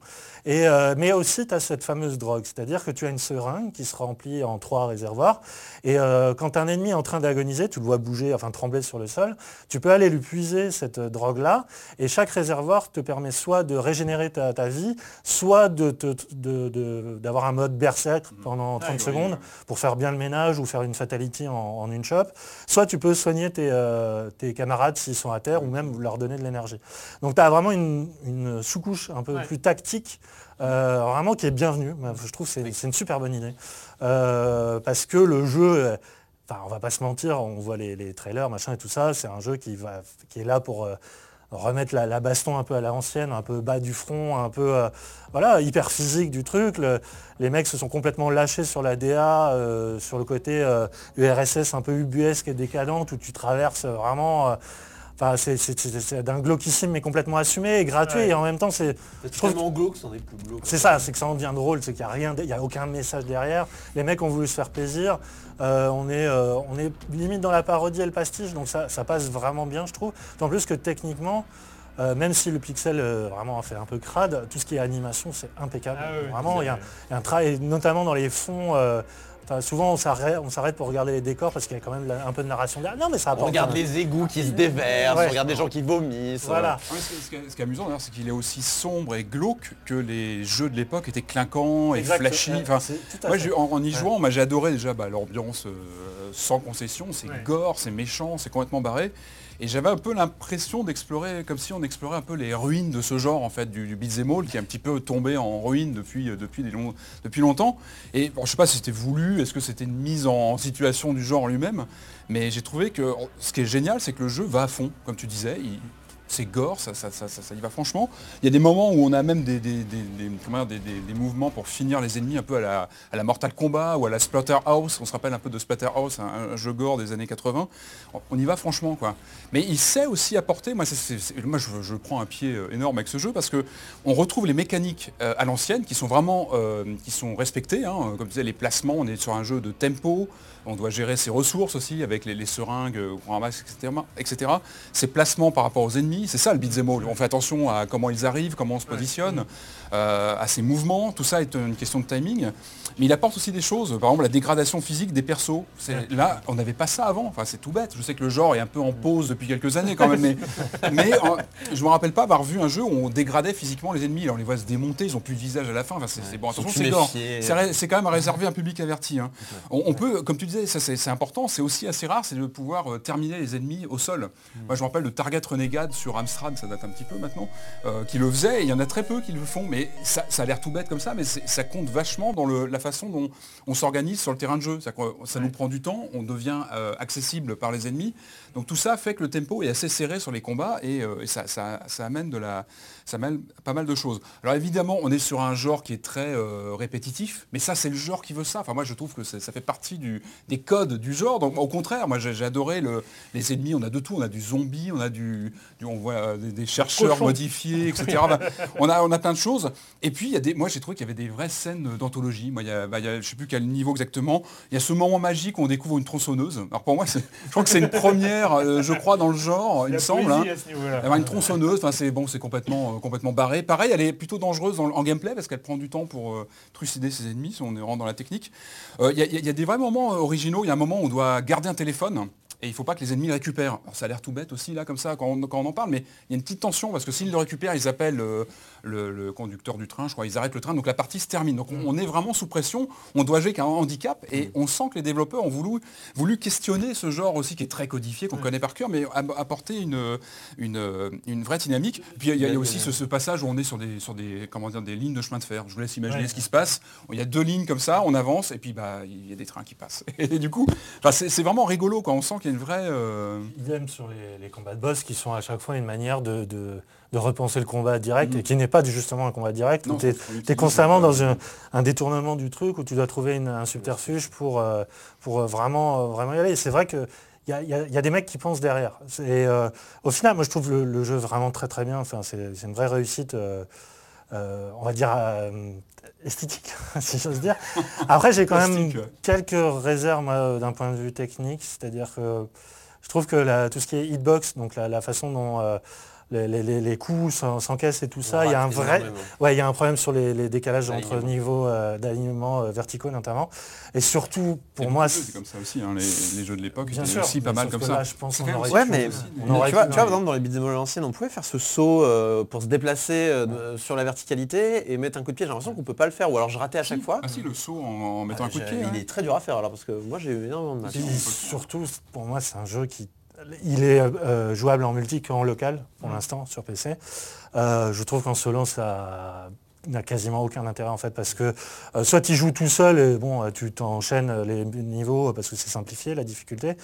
Euh, soit tu mets des bots, c'est une catastrophe. Déjà, il faut enlever le friendly fire parce que tu meurs au bout de deux secondes. Et euh, c'est voilà, c'est et je pense que c'est bien qu'il va qu'il sorte sur console parce que pour moi c'est typiquement Ouais, euh, ouais. Ah, mais oui, voilà, c'est le jeu de soirée entre Oui, voilà. potes et c'est là-dessus c'est formidable. Pour moi, il fait partie de ces Corentin. jeux que ouais, tu, tu sors pour passer du temps avec tes potes et qui, malheureusement, c'est compliqué de faire des grandes stratégies dessus. C'est un peu genre on va taper, rigoler, le laisser de côté, passer à autre chose, l'oublier un petit peu. Moi, j'ai jamais été un vrai grand fan de ce type de brawler-là. Je suis plus de la, je suis plus de l'école 3D Platinum Games. Il faut apprendre à esquiver, parer au bon moment. euh, euh, voilà. euh, Et c'est vrai que quand j'ai un jeu comme ça où finalement c'est celui qui tape le premier qui a raison, je me- je m'ennuie un petit peu quand même. Mais je dois avouer que toutes les notions euh, de, seringue sont vachement bienvenues pour donner justement la profondeur que je peux attendre d'un jeu de ce genre-là.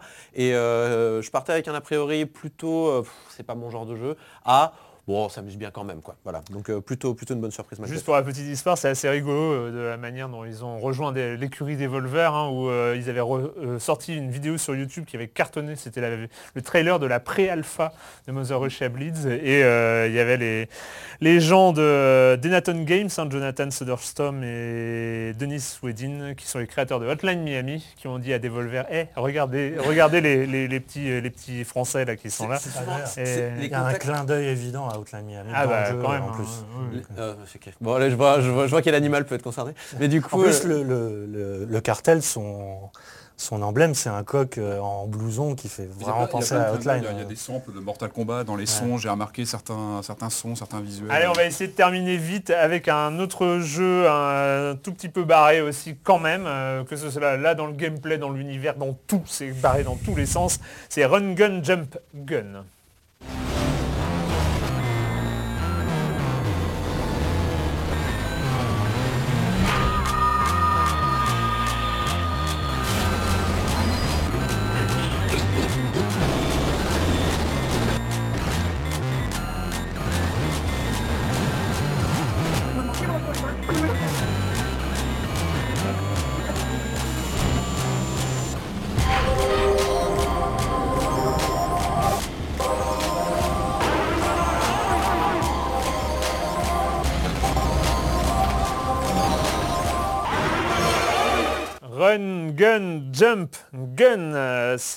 de 33, le studio 33 édité par Gambitious.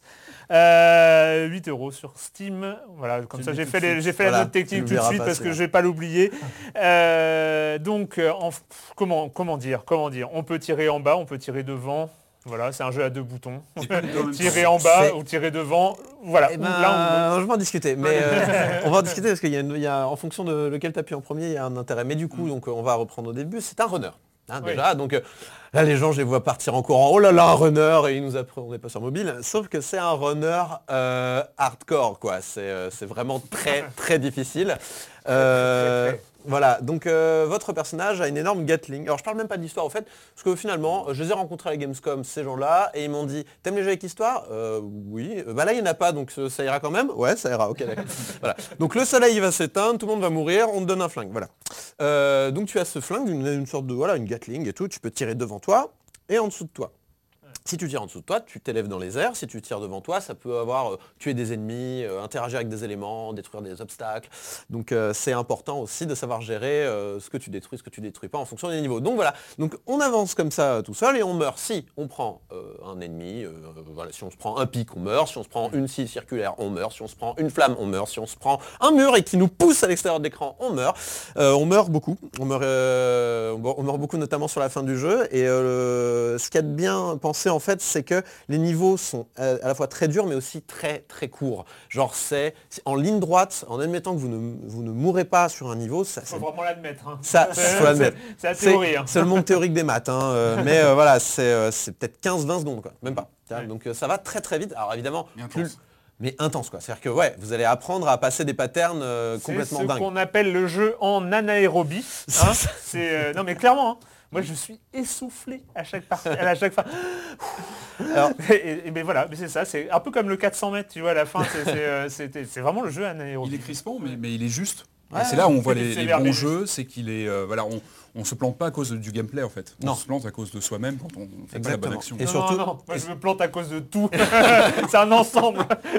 Il n'y a pas que moi qui est responsable. hein. Il, se- Non, il est, il est juste, tu as raison, et d'autant que la hitbox du personnage est extrêmement sympa. C'est-à-dire que vraiment, euh, vous pouvez avoir des scies circulaires qui vous passent dans la tête, ça ne vous tuera pas, il faut vraiment que ça vous Ouais, touche au centre du corps, un petit peu à la mode Danmaku euh, japonais.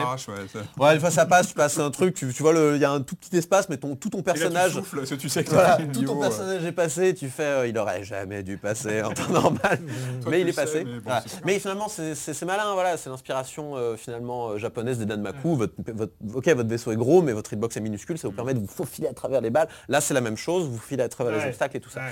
Donc évidemment, euh, un gameplay euh, à deux boutons, et ça joue avec les deux gâchettes. Donc les deux gâchettes, les deux, pardon, les bumpers, vous savez, les, les boutons de tranche, voilà. Et donc un bouton évidemment pour tirer en dessous, un bouton pour tirer en face. Ouais, c'était shift bas, shift droit, shift. Ouais, bah après on choisit ce qu'on À l'ancienne. on choisit ce qu'on Ouais, fait. ouais. Bon après on choisit comme on veut, de toute façon tout est bind, tout est bindable dans le jeu, donc euh, c'est plutôt agréable. Et alors, euh, touches, hein, c'est ça. Ouais. Il y a des moments, j'avais plus de nerfs là, et j'ai changé, j'ai passé au pouce, tu vois. moi. Et du coup, euh, ce, qui est, ce qui a été très intelligent de la part euh, de 33, euh, c'est qu'il euh, en fait, il y a une priorité du dernier bouton appuyé. Et au niveau de la, de la maniabilité, c'est très malin. Parce que par exemple, il y a des passages où tu sais que si tu tires tout le temps, ça ne sera pas un problème et ça va t'ouvrir beaucoup de portes. Donc qu'est-ce que tu vas faire? Tu vas, euh, tu vas placer ton bouton et appuyer ensuite uniquement en alternant avec la Gatling vers le bas. Et ton personnage va automatiquement switcher entre les deux. Ce Ah qui oui. fait que finalement tu n'as plus qu'à gérer les déplacements de haut en bas et ton personnage va tirer. Dès que tu ne tireras pas vers le bas, tu tireras en face de toi. Bon, bah, je vais Et, et l'inverse est aussi vrai. Donc en fait, c'est- c'est-à-dire que si vous euh, commencez, euh, enfin si vous commencez à tirer vers le bas et que vous ti- et que vous décidez de tirer en face de vous, vous allez arrêter de, de monter. Donc il faut comme ça se faire une espèce de programmation dans le cerveau en se disant si je fais ça, ça fera ça, et si je fais ça, euh, il va s'arrêter de monter, il va descendre, mais en même temps je vais pousser le truc en face. Un petit peu à la Downwell finalement, on a une corrélation extrêmement forte entre déplacement et attaque dans ce jeu qui fait que en fait chaque action que vous allez faire va avoir un nombre de conséquences qu'il va falloir prévoir à l'avance ou apprendre par cœur parce que finalement on apprend du- finalement vous ré- au bout d'un moment on répète euh, le- voilà c'est du die and retry. Et, euh, et moi j'adore tous ces, ces jeux qui vraiment euh, voilà te disent ah oui alors là tu là tu dois te déplacer vers le haut. Ah oui mais si tu te déplaces vers le haut tu vas tirer tu vas tirer vers le bas ce qui va activer une roulette ce qui va te tuer etc euh, c'est pas et je finis quand même sur les mauvais points très rapidement. Euh, le jeu est d'une difficulté euh, crasse du début à la fin, mais Je trouve que la, la, la, la courbe... Montre, son Voilà, j'ai fait, un- j'ai fait un graphique pour Ouais, montrer. enfin, on va pas, pas- pas le montrer aussi, en parler. J'ai pas, mis le, j'ai pas mis le dernier niveau parce que sinon le graphique était complètement fucked up parce que je suis mort 2000 et des bananes fois euh, sur le dernier niveau. Mais comme vous voyez, alors euh, je montre à la télé, mais puis je, je- on- vous pourrez le voir sur le site internet du Journal du Gamer si ça vous intéresse, amis auditeurs. Mais voilà, on peut voir que la difficulté, je trouve, se concentre un peu trop sur la fin. C'est là la, Ah, la, la- bien, caméra. caméra. se contrôle un petit peu trop sur la fin et, euh, et, et donc se concentre un peu trop sur la fin. Et euh, je trouve que c'est dommage parce qu'en fait, comme il y a trois mondes qui, impliquent trois mécaniques de gameplay euh, différentes, euh, je ne veux pas les décrire, mais grosso modo, ça, ça fait vraiment des mondes différents. Je pense qu'il aurait mieux fallu avoir trois pics euh, avec un plateau de plus en plus haut derrière pour qu'il y ait un rythme en fait de difficulté euh, meilleur. Voilà. Tac. Désolé. Euh, Patrick, un mot sur euh, Run Gun Jump Non, mais j'ai beaucoup aimé, moi ça m'a rappelé les, les jeux Amstrad, genre Airwolf, qui était un peu mal foutu à l'époque, où il fallait jouer sur la... Amstrad, j'avais Comme ça, sans, sans- sans la physique. C'est la dernière euh, non, non, non, mais moi, je suis assez d'accord, je trouve que le jeu est vraiment réussi. Moi j'aime bien, c'est le côté qu'on voilà, on, on ne fait qu'une action à la fois. Et Oui. vraiment, comme tu disais, tu l'as bien expliqué, c'est vraiment euh, euh, préméditer ce qu'on va faire l'instant d'après. En fait, toujours sur la seconde d'après. Et ça, enfin, on parle de secondes, c'est même pas des secondes, hein, parce qu'une seconde, c'est- c'est... c'est- C'est énorme. c'est long en fait. Et en fait, non, non, mais c'est vraiment réussi de voilà, cette, cette, euh, ce, ce- voilà, le fait de devoir choisir à chaque fois est-ce que je tire en bas, en haut. Ouais. Et c'est une sorte Ouais, de le- balai le- comme le ça truc qui me sidère toujours, c'est cette, cette sensation à partir de, disons, passer les dix premiers niveaux, de ne pas savoir pourquoi tu réussis. Qu'il y a Moi, hasard à chaque fois, je sais, les, je sais pas. J'arrive à la fin du niveau, je sais pas pourquoi. Il y a une part de Die and Retry où on, Non, on moi je pense qu'il y a une part de patterns. subconscient, de lien direct entre les Le yeux et cerveau les, reptilien. les- entre les yeux et les mains qui, euh, qui, passent plus par le cerveau. Et donc du coup, ton cerveau comprend pas, mais les yeux et les mains, ils savent. Voilà. C'est- un peu, ça, ça- ce sera ma conclusion. Euh, c'est fini pour cette semaine avec le jeu vidéo et et, et, et puis on a, on a on a complètement pété l'horloge de ce dingue. Mais bon, hein, soyons libres, c'est Internet. Euh, et la question rituelle à laquelle vous n'allez pas échapper, et quand vous ne jouez pas, vous faites quoi, Patrick Euh, euh, un film au cinéma, si vous ne l'avez pas vu, il est sorti cet été. Le dernier train pour Busan. Ah. C'est un choc. Un film de zombies coréen qui est une grande baffe, pour moi une baffe digne du euh, 28 jours plus tard de Danny Boyle en 2002. C'est hallucinant, très peu de défauts, très peu de choses à dire. Le, film est rythmé, euh, les personnages sont super bien joués, super bien dessinés. C'est un film qui à la fois remplit, cache toutes les cases du film de zombies classique, c'est-à-dire qui respecte les codes, mais en même temps, il les bouscule, il a une pêche incroyable. Allez voir ce film, il est encore dans quelques salles, il faut le voir. Corentin On est en plein dans la saison 4 de The Eric André Show, euh, talk show parodique diffusé sur euh, Adult Swim, donc euh, vous savez cette chaîne qui passe des choses rarement politiquement correctes on va dire, et qui est une espèce d'ovni. C'est très compliqué à décrire, mais grosso modo vous avez Eric André qui est un comédien qui, qui, a fait, qui avait déjà un petit passif avec des séries de ça et il est, il est très bon. Et alors il, il- il présente un talk show, il invite des vrais invités, et puis voilà, il se passe des trucs, genre des, des souris commencent à apparaître sur le plateau, un mec tout nu se balade, euh, voilà, et les, invités sont rarement au courant de ce qui se passe et sont vraiment en train de, paniquer, de se dire où c'est que je suis tombé. Euh, le talk show est entrecoupé de caméras cachées absolument débiles, euh, donc faites par André lui-même, du style aller se balader habillé en esclave lors d'une reconstitution de la guerre de sécession aux États-Unis, vendre du lait maternel par un homme qui, ouvre sa poche de son, chemisier et fait vous du lait, bref. C'est très débile, c'est très idiot, c'est de la cringe comédie à fond. Impossible à avoir sur des voies légales parce que voilà, c'est Oh nulle part, mais bon. Oh là là Je conseille quand même l'épisode 1, Attention, l'épisode, le tout premier épisode de la toute première saison est disponible gratuitement sur YouTube. Voilà. Et ben voilà. Yann C'est euh, la rentrée des, des séries, donc moi je m'y intéresse toujours euh, parce qu'il y a une énorme fournée et très peu euh, s'en sortent. Enfin, il y a un vrai écrémage à faire. Et là, je suis tombé complètement sous le charme d'une série euh, qui est portée par un acteur qui s'appelle Donald Glover, alias Childish Gambino. Euh, donc euh, ceux qui ont déjà vu la série euh, Community, c'était Troy, qui Ouais. était absolument extraordinaire. Childish Gambino, c'est son nom de scène parce que c'est un chanteur. Euh, il a fait deux albums de hip-hop qui sont euh, vraiment, euh, si vous aimez un peu le hip-hop euh, expérimental, un peu drôle, très sur les réseaux sociaux et tout ça, c'est fantastique. La bibliothèque. Exactement, voilà. Et il a lancé sa série qui s'appelle Atlanta. Euh, il y a eu trois épisodes. Très grossièrement, ça parle de lui, un jeune branleur à Atlanta. Euh, il rencontre son cousin éloigné il se rend- euh, qui est rappeur et qui tout d'un coup explose sur les réseaux sociaux pour une seule chanson et il décide de devenir son manager. Donc il y a un côté un peu, euh, comme, comme ce que fait un peu Orelsan aussi, côté français, côté un peu le- le- l'esthétique de la médiocrité. Et en même temps avec un ton euh, de l'absurde, il y a du Beckett, la bande son est incroyable, enfin vraiment moi c'est mon coup de cœur. Atlanta. Atlanta. Ah bah, je regarderai, j'étais même pas au courant.